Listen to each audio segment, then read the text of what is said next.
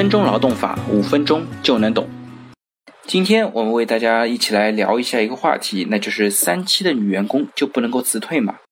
一家公司的经理来找 HR，跟 HR 说：“我这边现在有两个员工说她怀孕了，一个人呢拿着医院的证明来请假，这个人啊当时请了两天的假，现在已经第七天没来公司了。这次呢我也没打电话找他，我倒要看看这个人准备怎么办。”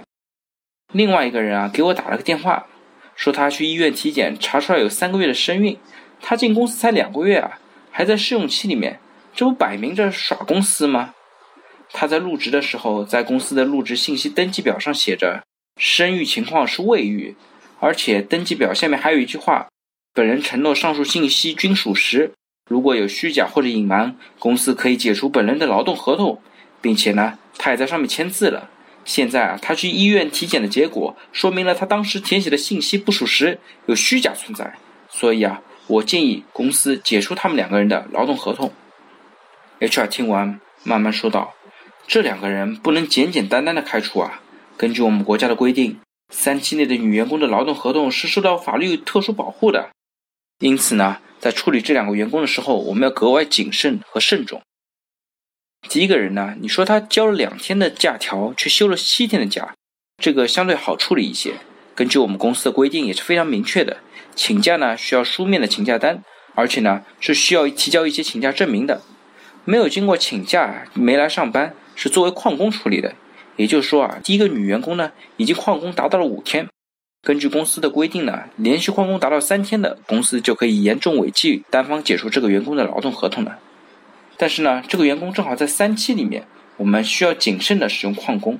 如果他不遵守相关的请假流程，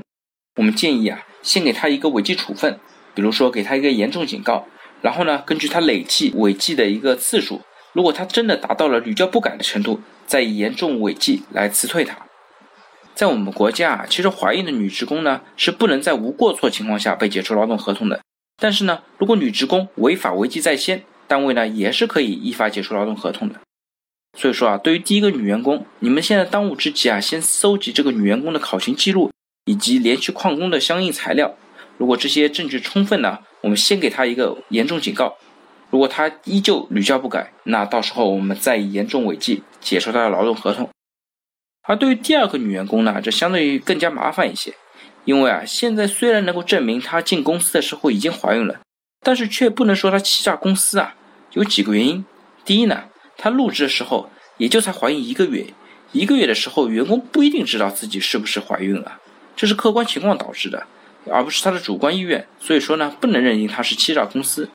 第二呢，她入职信息表上登记的是未育，而她入职时候是怀孕，确实没有生育啊，所以说她也不属于欺诈。第三呢，即使她已经知道自己怀孕。但是仍然填写一些虚假的信息，那如果只是因为这个写错了，你直接解除劳动合同呢，也有可能会被认定为是歧视孕妇，因为怀孕与否与是否能够胜任这个工作呢是没有直接的关系的。法院可能会问你，你是不是知道她怀孕了就不录用她呢？所以说啊，对于第二个女员工，我建议啊部门要认真考虑一下，有两种方法呢可以供你选择，第一种呢是协商解除劳动合同。这种方法是最稳妥的，不过呢也是比较费钱。而第二种方法呢是对他进行试用期的考核，如果他试用期考核不合格而不符合录用条件的，也是可以解除劳动合同的。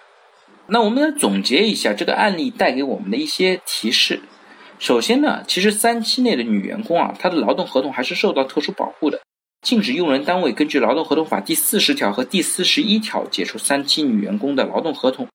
即使碰到劳动合同期满的情况下呢，用人单位也不能终止劳动合同，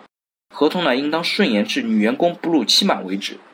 第二呢，法律其实并没有禁止用人单位根据劳动合同法第三十九条的规定解除三期女员工的劳动合同，比如说有一些严重违纪啊，或者试用期里面证明不符合录用条件的情况，也是可以跟三期女员工解除劳动合同的。同时呢，公司也可以跟三期女员工协商一致来解除劳动合同。所以说呢，遇到一些有问题的三期女员工，我们也是建议从这两个角度来看看有没有更好的解决方法。好了，听完这期的话题呢，也请大家思考一下自己之前所在的公司呢是怎么样处理有问题的一些三期女员工的。如果大家对今天的话题有任何的问题或者建议呢，也非常欢迎在我的音频下方留言，也非常欢迎将我的音频转发给所有有需要的朋友。那我们下一期再见。